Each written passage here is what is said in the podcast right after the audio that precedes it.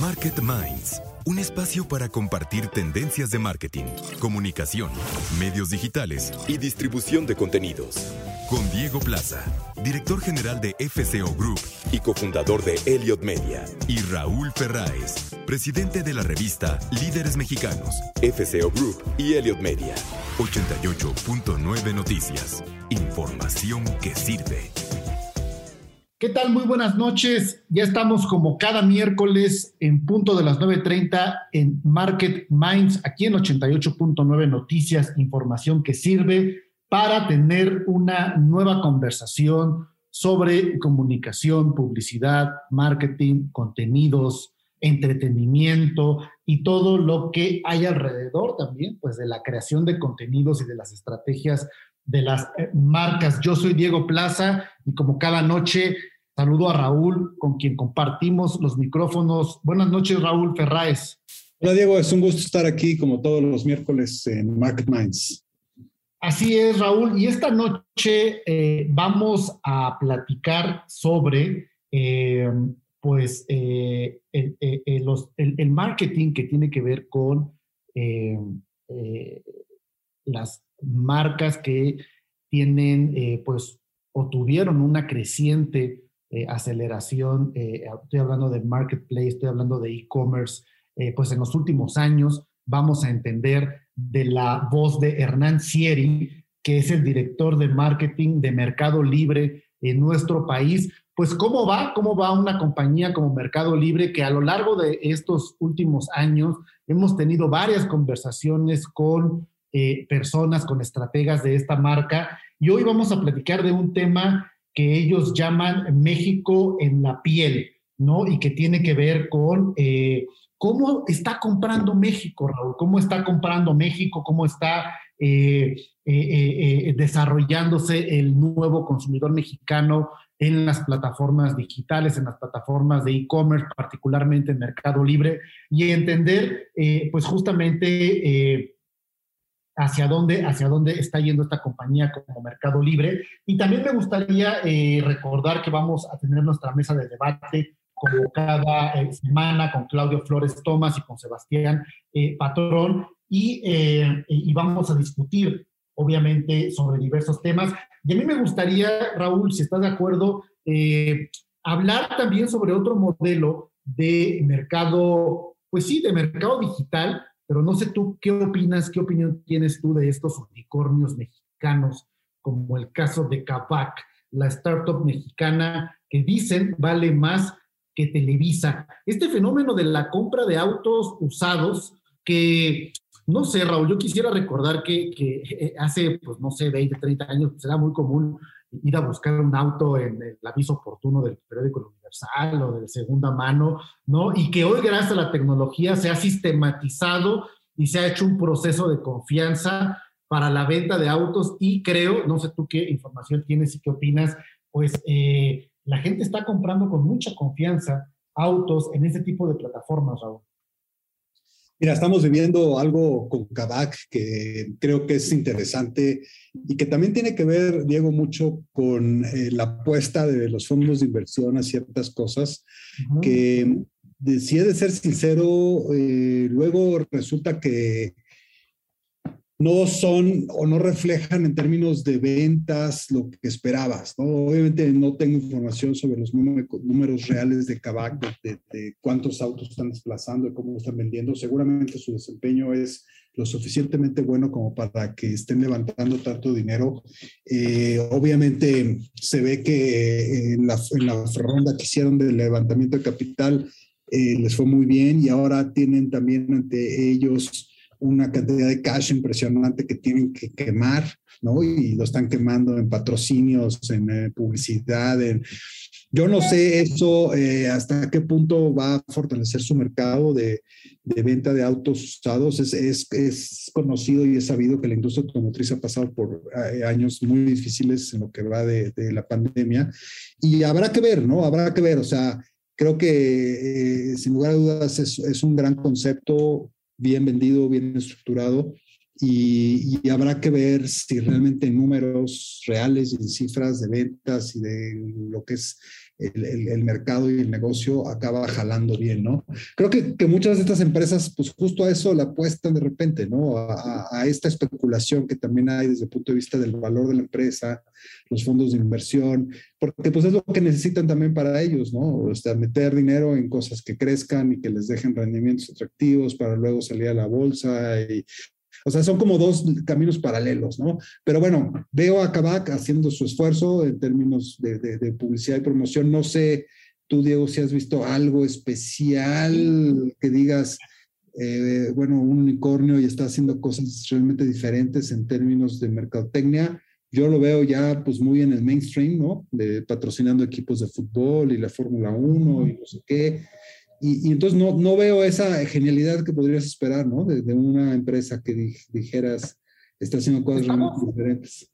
Estamos hablando de una compañía que a cinco años de su lanzamiento, eh, una compañía, Kavak, para dar contexto, que basa su modelo de negocio en la compra y venta de autos seminuevos, eh, y de la cual hablan que hoy tiene un valor de 8.700 millones de dólares, el valor de la compañía que se dedica justamente a, este modelo de negocio. Y como bien dice Raúl, también es, yo creo que la necesidad de, fondos de, capital internacional por apostarle a, nuevos modelos ¿no? de negocio. Es el caso de, SoftBank, de, Founders Fund, de Rivi Capital, de Bond Capital, de estos fondos que están pues apostando a estos llamados unicornios. Eh, se convirtió eh, o se ha convertido en una piedra angular también para generar confianza a este tipo de ideas.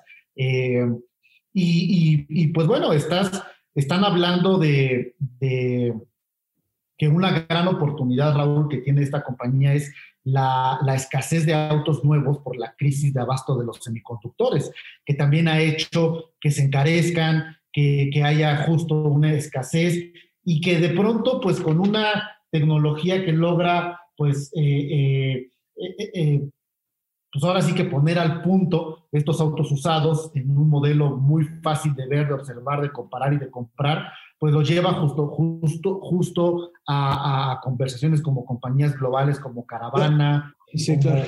y, pues no sé, Raúl. Yo te voy a decir cuál, para mí, digo, ya para pasar a otro tema, digo, para mí cuál va a ser, ahora sí que el gran reto de, de Kavak eh, para que tenga éxito o no real, real, no en, términos de fondos. Yo creo que eh, la gran, eh, o sea, la gran prueba de Kavak va a ser el customer service, el customer experience. Si a la hora de que entras a comprar un auto y a la hora que vendes tu auto tienes un gran customer, customer experience, Kavak va a ser un éxito. Y, y si no lo tienes, va a caerse igual que como creció, o sea, como la espuma. O sea, creo que en este sentido, eh, es yo, si fuera ellos, esto que lo que más me concentraría. No sé tú, yo he oído cosas muy diferentes, ¿no? He oído a personas que han tenido una gran experiencia, pero también he oído a muchos que han tenido una pésima experiencia comprando o vendiendo un auto en Kavak. Yo creo que ese va a ser el, gran reto de, de es el customer experience, que es el que deben de, de cuidar muchísimo, ¿no?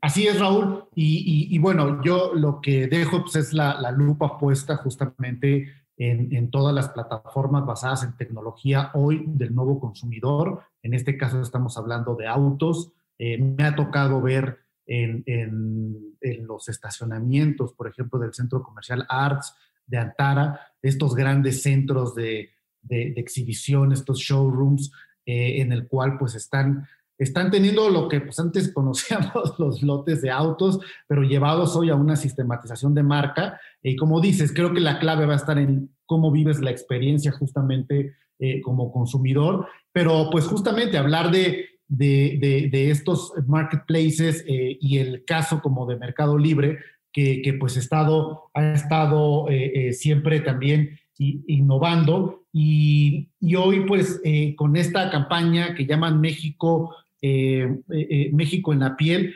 están inspirándose ahora a generar espacio a la venta de comida, Raúl, de alimentos, de alimentos, están con la frase, llevamos la comida a otro nivel y pues justamente esta plataforma hoy le va a apostar a hablar de este tema, hablar de la gastronomía, hablar de la comida y llevar finalmente eh, mucho de esta campaña con México en la piel y por eso vamos a platicar esta noche con Hernán Sieri, que es el director de marketing de Mercado Libre en nuestro país. Y bueno, va a ser siempre una conversión interesante, Raúl. Como todos los miércoles, nuestra mesa de análisis con Sebastián Patrón y Claudio Flores Tomás. ¿Cómo están? Muy bien estar aquí otra vez. Un gustazo estar aquí también compartiendo la mesa marquetera de Market Minds. Yo siempre he dicho que vivir la cultura de un país eh, es, es, algo invaluable, ¿no? O sea, eh, por más que conozcas un país, por más que viajes, por más que vayas, si no lo vives y si no aprendes de, de, los usos y costumbres, esa parte cultural, pues estás desconectado en alguna parte, ¿no? No totalmente, obviamente hay valores que son muy universales, pero la parte cultural creo que es algo que nos conecta mucho, ¿no? Y, y, y la y esta parte cultural no la tenemos solo nosotros en México, la tiene pues por cualquier país del mundo, ¿no? Inclusive hay países en que las diferentes regiones tienen valores culturales súper diferentes, ¿no? Pensando, por ejemplo, en Estados Unidos, eh, la forma en la que, la que vive la cultura un tejano a la que como la vive un neoyorquino o un o alguien que vive en California, en Los Ángeles o en San Diego, es totalmente diferente también en los usos, en la visión, en las costumbres, en los valores. ¿Qué, qué tan importante es cuando haces mercadotecnia conectar con la cultura del país al que estás llegando, Claudio Sebastián?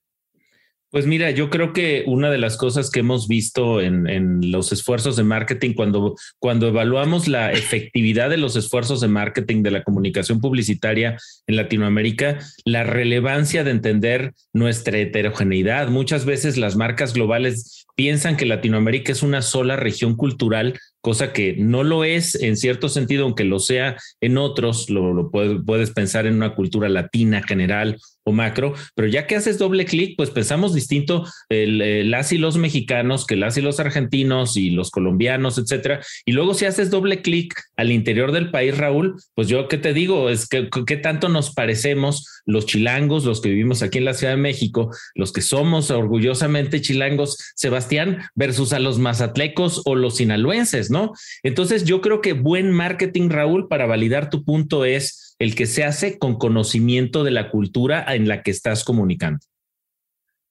Sí, y digo, también adicional eso, lo, complicado que es también como tú dices, estos layers, ¿no? Yo por eso creo que cuando tengo conversaciones de repente con, sobre todo con, con gente que está como en este liderazgo de opinión, ¿no? O sea, ¿cuándo se puede generalizar y cuándo no? es bien complicado y generalmente tendemos a generalizar en las buenas cosas, pero en las malas ya está mal visto. Ah, para las buenas cosas los mexicanos somos unos, pero para cosas malas no generalices, son unos cuantos. Entonces, ¿cuándo se vale para bien o para mal? Eh, por ejemplo, hoy en día la comedia es vista como, como bullying, algo de, está, está en el lado malo, entonces es complicadísimo y ser comediante porque no puedes generalizar ciertas cosas. Cuando hace unos años había chistes de mexicanos, de judíos, de, y hoy en día es súper mal visto por cierto aspecto ya en el Twitter, en ese mundo. Entonces, la cultura al final de cuentas se vuelve algo, híjole, creo que muy complicado de, abordar. Eh, porque, y lo digo todo esto porque en campañas publicitarias puedes caer rápidamente en lo bueno a lo malo ah, estereotipos, ah, y la gente ofendida, entonces, ay, eh, todo el mundo en, así como caminando en lo que dicen los estadounidenses como eggshells, ¿no? O sea, creo que es algo muy, muy complicado y que, y que estamos hoy en día, algunos aprovechándonos bien y algunos eh, parándonos en minas, ¿no? Que han explotado. Y fíjate, yo, que, Solo complementar una cosita, Raúl, de lo que dice Sebastián, porque eh, Sebastián, te acordarás en el Advertising Week de Nueva York de 2019, que fue el último gran Advertising Week prepandémico, digamos, eh, que hubo una mesa que organizaste tú con eh, mercadólogas y mercadólogos de toda América Latina. Estuvo, me acuerdo, Rosario Zavala de Lexia. Te acordarás sobre el tema de la necesidad de, llevarle a los estrategas de la mercadotecnia y la publicidad norteamericanos la sensibilidad de que cuando adaptaran sus campañas para América Latina, no pensaran en una adaptación, sino pensaran en la heterogeneidad que se da al, interior. Y yo me acuerdo que de las grandes conclusiones que tuvo esa mesa, te acordarás, llevaste también a Marta de baile en, en aquella ocasión, este, la necesidad de que los grandes estrategas de la publicidad y la mercadotecnia norteamericana entiendan, entiendan la complejidad y las diferencias que tiene América Latina para poder hacer comunicación que entienda su cultura. Sí, sí, totalmente. Sí, porque yo creo que ahí, eh, digo, hay, hay, debe haber un, un, chequeo, ¿no? Yo, yo creo que muchas veces no puedes entender las cosas culturales si no las has vivido, ¿no? Entonces, yo creo que en cualquier equipo de mercadotecnia, cuando tienes que hacer este tipo de cosas, tienes que tener a locales opinando, ¿no? Porque si no cometes errores que a lo mejor, pues por más fregón que sea eh, eh, tu copy, que a lo mejor es un argentino o viceversa, pues no, no están teniendo un contexto cultural que pudiera ser delicado en el, peor de los casos. Obviamente lo que quieres no es, no cometer errores, sino más bien conectar plenamente con esas audiencias a las que estás queriendo llegar, ¿no? Pero, pero yo no me acuerdo, no sé si ustedes, alguno de ustedes se acuerdan de campañas que pudiéramos decir, esta está muy mexicaniculturizada no sé, de repente, no sé si caemos de, demasiado en, lo muy global. Y yo entiendo que también lo muy global, pues también es muy aspiracional, ¿no? Porque estás dándole una, una muestra o una ventana a una, a una audiencia en un, de consumo en un país que, lo que quiere también es ser global y, sentirse eh, que consumen cosas que todo el mundo lo hace. No sé, ¿qué opinan de esto? Yo pues, digo, es Claudio, bueno, yo, yo, yo, yo, yo te diría, híjole, que yo requiero una, una campaña así muy mexicanizada. Yo más bien lo que, lo que, lo que quiero recalcar aquí e insistir es, lo, o sea, quiero permear a los publicistas con una realidad que es lo complejo en lo que está la conversación hoy en día. O sea, creo que vale la pena muchísimo hablar de, de dónde estamos en, en, en Twitter, en dónde estamos en el, en el political correctness. Creo que eso a mí se me hace clave porque ha habido, digo, eh, campañas de todo tipo que han sido, digo, en Estados Unidos, olvídate, ¿no? O sea, ha habido desde apropiación de cultura, por ejemplo, Kendall Jenner que se corta el tequila, se le con un sombrero y de repente algo que tú dices, o sea, ¿cómo? Y mal visto, la, campaña tuvo que bajarse y renunciar a que ella se puso un sombrero, unas trenzas, creo que fue, la propia apropiación cultural, o sea, la verdad, o sea, aquí sin ser sin entrar tanto al debate por el tiempo, pero, o sea, son cosas que, que, son muy complejas de la comunicación hoy en día, debido a que realmente el debate público híjole, no sé en dónde está, no es como si yo fuera, soy sinaloense y de repente eh, hoy en día hay unas campañas por ahí de las series de Netflix de narcos, cómo nos afectan a los sinaloenses estas series, ¿no?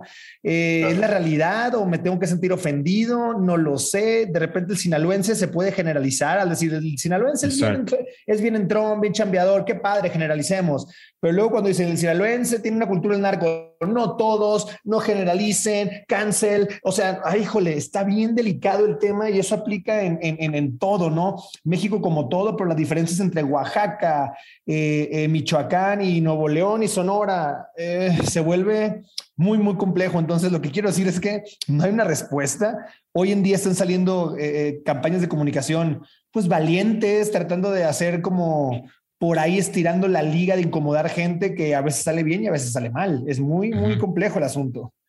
Y yo creo que esa complejidad, este, para complementar lo que muy bien señala Sebastián, es una complejidad que tiene que ver justo con la naturaleza humana, que tendemos a encontrarnos las diferencias más que los puntos en común, porque también si, si le hacemos doble clic adentro a, Sinaloa, pues yo me acuerdo todos los chistes que hay entre Culiacán, los de Culiacán contra los de Mochis, los de Mochis contra los de Mazatlán, y yo creo que si nos metemos a Mochis, seguramente encontraremos otra segmentación yo creo que el reto está en tener relatos, diría yo, Raúl Sebastián, relatos, narrativas que nos ayuden a conectar, porque también es cierto que hay cosas donde que nos que sentimos todas y todos, o, al menos una gran mayoría en el país. Por ejemplo, el cariño que le tenemos a México, me parece que eso independientemente hasta de tu posición ideológica, de tu grupo de edad, del estado donde naciste, digamos, hay una serie de, de, de, de valencias emocionales muy profundas respecto a nuestro vínculo con México, ¿no? Claro. Yo me acuerdo, creo que de, los que más exitosas campañas me acuerdo que han hecho muy culturalizadas son Grupo Modelo, ¿no? Con, sí, Grupo Modelo. Lo, que ha hecho con los muertos y... Sí, y, con Victoria lo ha hecho mucho también. Con Victoria, que, que justamente rescatan muchos valores que tenemos como mexicanos. Indio del otro lado, mi querido Raúl, también desde, desde, desde este Heineken. Pero Indio, ya, ya, tuvo un revés indio, que fue la campaña de... Le fue mal. que sacó a puro test blanca y, y, tuvo que bajar. White dirían por ahí, Sebastián. O sea, lo que pues yo creo que es estirando la liga, ¿no? Y a veces sale y a veces no. Es un tema de cultura y, yo creo que no puedes desligarte de los temas culturales. Y fíjense que ahora que estamos tratando este tema, pensándolo bien, yo creo que yo, yo, yo veo que muchas empresas adaptan mucho de lo que viene del extranjero, ¿no? De las campañas que están a nivel global y todo, que inclusive hasta por disposición oficial, pues tienen que hacer, bueno, no oficial, sino por disposiciones de, eh, corporativas, tienen que ir con la misma comunicación y todo. Yo me imagino que siempre tienes que hacer un late check, ¿no? De los temas culturales del país. Y, y yo creo que sí, como bien dicen, es riesgoso, porque también no puedes generalizar, pero yo creo que, eh, por ejemplo, en el caso de la entrevista de hoy, la apuesta que está haciendo Mercado Libre a justamente resaltar los valores de la comida, del humor, del, espíritu del mexicano, pues son interesantes, ¿no? Sobre todo que Mercado Libre, pues es una empresa que además, pues es global, ¿no? En términos de Latinoamérica y eso, y no sé si lo estará haciendo en cada país, eso sería bueno investigarlo, pero creo que es muy válido, ¿no? Completamente, yo creo que le, vienen bien las credenciales mexicanas a Mercado Libre, eh, que además me parece que lo ha sabido hacer muy bien en Latinoamérica como un jugador retador incluso para el imperio de Jeff Bezos. Exacto. Pues ya estamos. Pues gracias por acompañarnos en la mesa de todos los miércoles. Nos vemos la semana que entra. Y como cada eh, semana tenemos la entrevista eh, con un liderazgo sobresaliente, relevante, estratega de alguna de alguna marca, de alguna idea, de algún proyecto. Y hoy pues vamos a platicar nuevamente con nuestros amigos de Mercado Libre. Hoy vamos a platicar con Hernán Sieri, que es el director de marketing de Mercado Libre. Eh, y, y, bueno, déjenme darles un poco de contexto sobre Hernán, quien trabaja en esta compañía desde 2016, cuando entró justo eh, al área de mercado crédito, eh, ubicado en Argentina. dos años, 2020 llegó a México eh, justamente, eh, bueno, al inicio de la pandemia debe ser un verdadero reto estos dos años, justamente, y bueno, con 12 años de experiencia, eh, Hernán Ciere, director de marketing de Mercado Libre, nos acompaña esta noche para platicar de una campaña, de una comunicación, de una conversación que han estado preparando, que se llama México en la piel, y bueno, ya nos platicará un poco más eh, a detalle, Hernán, sobre esta iniciativa. Primero preguntarte cómo te encuentras, Hernán. Buenas noches. ¿Qué tal, Diego? Buenas, buenas noches. Eh, feliz de estar con ustedes, feliz de tener la oportunidad de poder conversar de, este tipo de temas que tanto nos apasionan y, poder dar a conocer eh, un poco más que, estamos pensando en Mercado Libre y ojalá no solo lo que hagamos nosotros, podamos también inspirar a otras marcas o a otros emprendedores. Eso es muy importante, el ejemplo, el aprendizaje, la inspiración. Eso es algo muy valioso que nuestros escuchas aquí en Market Minds valoran. Y bueno, ¿por qué, eh, ¿por qué eh, México en la piel? ¿Por qué no nos platicas un poco eh, cómo, cuáles son los insights que dieron origen a esta campaña? ¿De qué va la campaña, Hernán? Sí, totalmente. Eh, trato de hacer eh, un, poco, un poquito más de contexto para entender cómo llegamos. Nosotros estamos muy enfocados en algo que le estamos llamando del storytelling and story doing. Eh, creo que este es un concepto poderoso que está bueno que, el, oyente también capture. Creemos que tenemos que estar más cerca de nuestros usuarios y, y más cerca del impacto en el planeta y revalidar la confianza con, con ellos en base a la transparencia. Entonces, nosotros a partir de la pandemia vimos que eh, más allá de comunicar beneficios funcionales del ecosistema, que lo venimos haciendo hace 20 años o más, creemos que eh, cambió, cambió y, de verdad cambió, y ahora unir personas, eh, digo, a partir de la pandemia, unir personas se transforma en fundamental para que la sociedad siga creciendo generar más trabajos, acercar más herramientas a las pymes, mejorar condiciones para que la sociedad crezca y se desarrolle. Entonces, a partir de ahí y con un rol más solidario, además de todo lo que Mercado Libre siempre viene diciendo, es donde cambiamos este enfoque de la marca para ir y entender más qué es lo que el usuario quiere. Entonces, para responder puntualmente sobre los insights, eh, nosotros queremos reflejar cómo se siente México. Y Mercado Libre es una compañía regional que, como decía recién, refleja muchos beneficios funcionales y de producto a la hora de usarlo. ¿sí? El usuario ya sabe que tiene su compra protegida, que los envíos van rápido, pero a partir de la icónica canción de Luis Miguel, ¿sí? de México en la piel, la campaña se llama Así se compra en México, ¿sí? México en la piel es el, nombre de la canción, obviamente.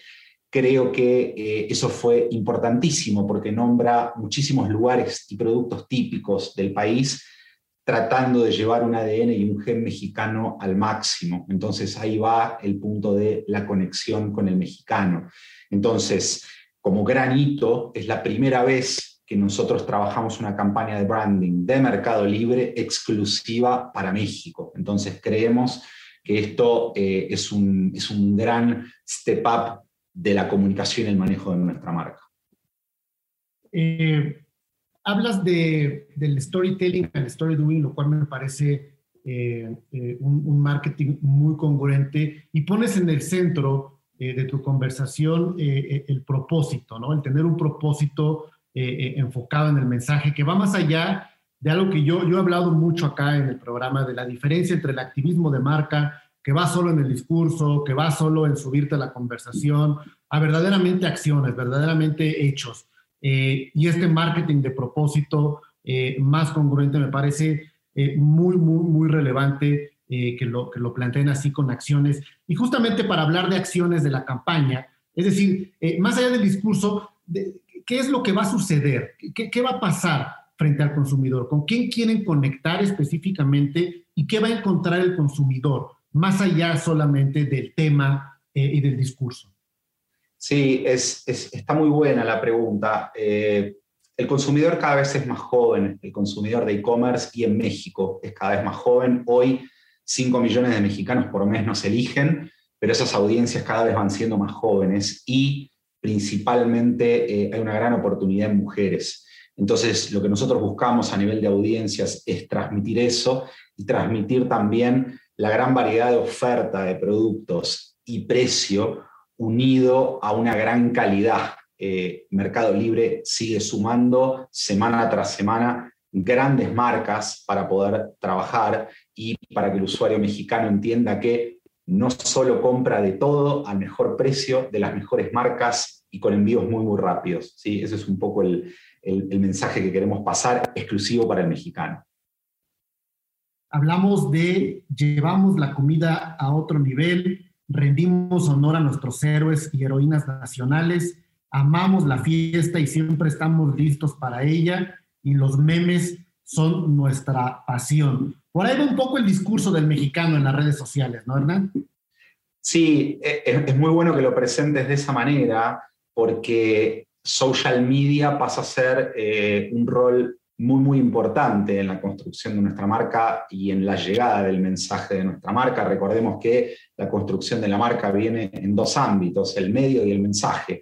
El mensaje es lo que estamos hablando hasta recién de así se compra en México, llegar al mexicano, eh, llegar con un mensaje poderoso. El tema es cómo llegamos.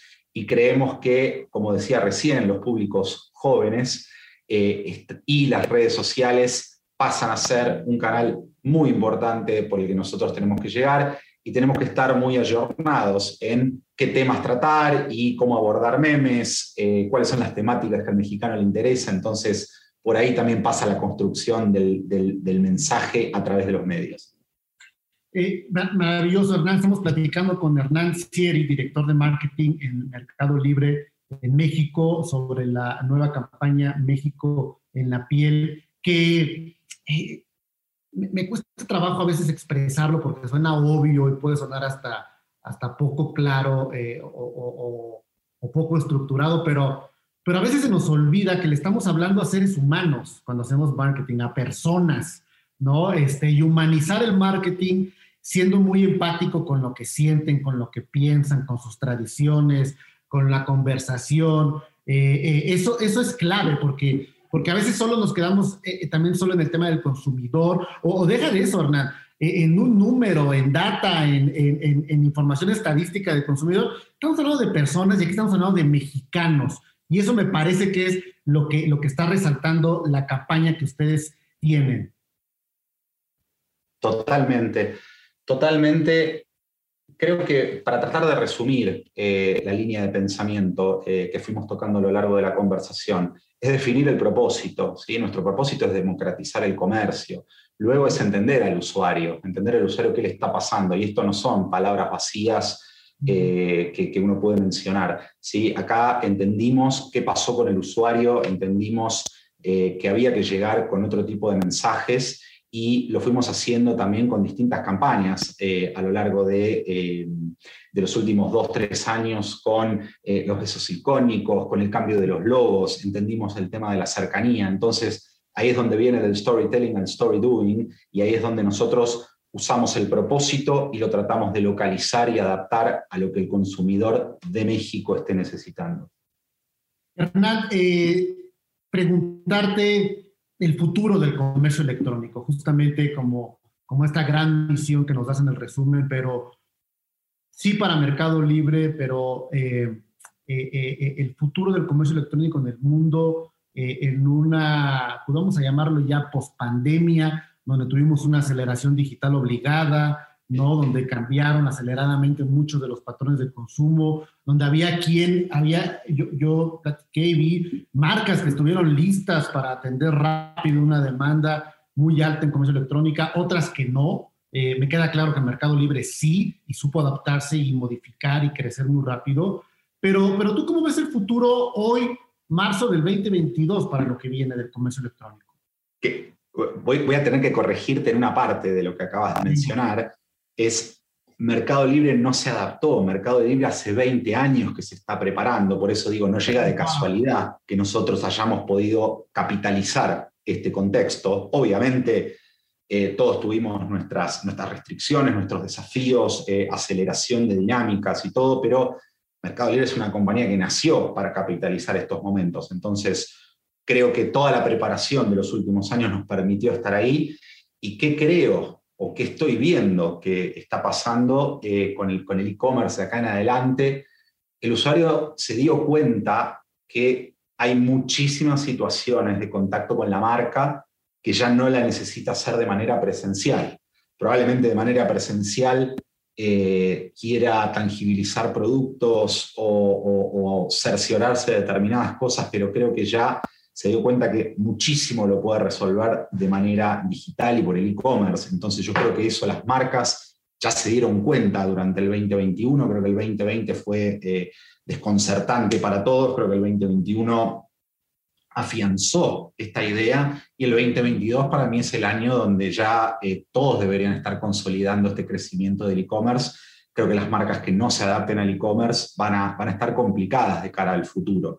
Y, qué es lo que creo que también las marcas deben transmitir y los productos, no dejar de caer en, ser simples, fáciles de usar, sencillos, rápidos, seguros, inclusivos.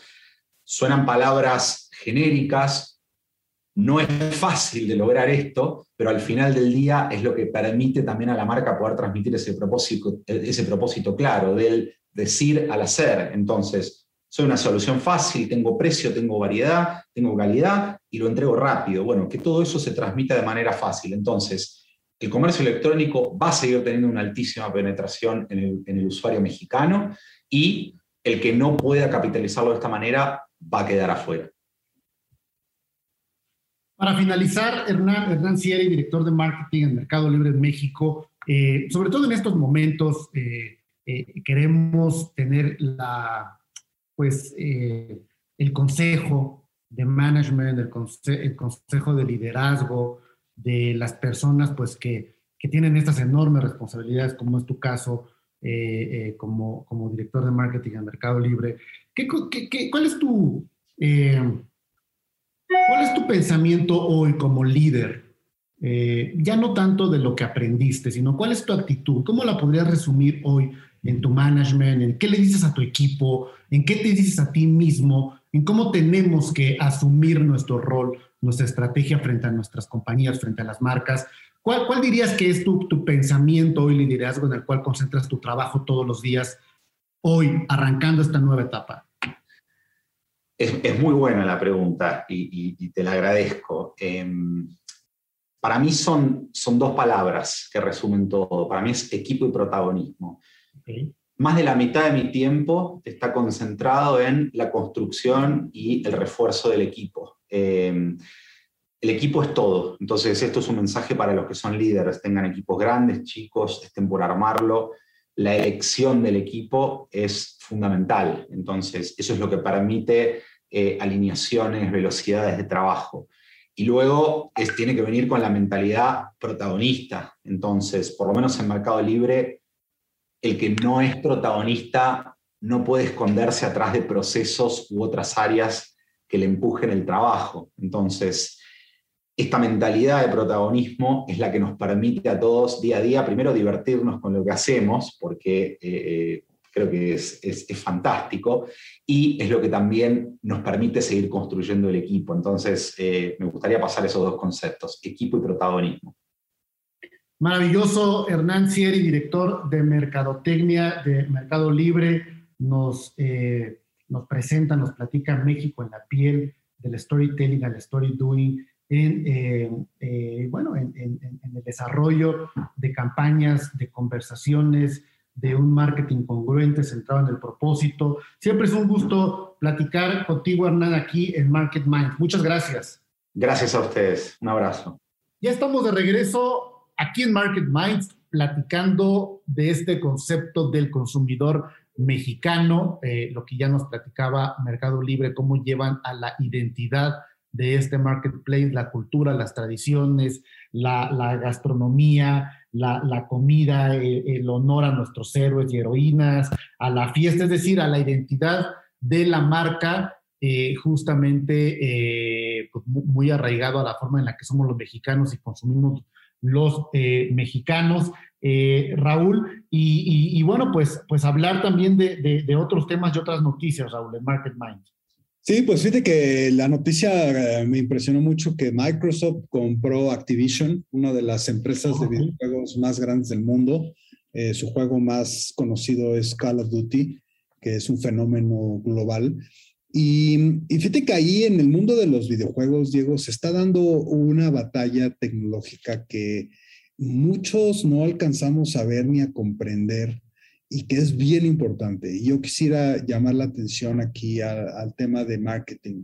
Eh, eh, según eh, cifras lanzadas por Microsoft con la, con la compra de Activision, el mercado de, de, personas, de individuos que están conectados y están jugando videojuegos en el mundo es de 2.3 billones de personas, Diego. O sea, casi una tercera parte de la población global del planeta está conectada a los videojuegos de alguna otra forma.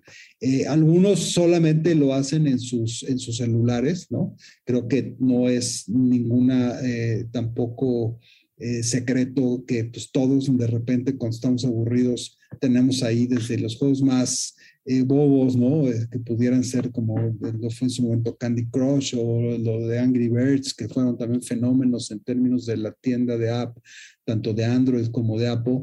Eh, pero tienes a millones de personas jugando en sus celulares en ciertos momentos, pero, pero tienes también a, un número muy grande de jugadores un poco más profesionales, diría yo, sobre todo en las generaciones más jóvenes, ¿no? De, de centennials hombres, la mayoría de ellos, realmente muy metidos en el tema de los videojuegos de una forma brutal. Eh, eh, se han convertido en un medio de comunicación por sí mismo. Cuando tienes la atención de millones de ellos ahí puesta, creo que uno de los eh, que ha hecho un trabajo mejor en, en esto ha sido Fortnite. Eh, que, bueno, en, dentro de los videojuegos hoy en día puedes encontrarte en Fortnite con marcas, con personajes famosos, con, o sea, han hecho una serie de colaboraciones con mucha gente, pero, pero también eh, es un mercado que genera una cantidad de dinero bestial, o sea, tampoco lo vemos mucho. Eh, o no se siente porque casi todo ese dinero lo acaparan las mismas empresas que fabrican los videojuegos o que fabrican las consolas, pero es un, mercado de billones de dólares. Ahora,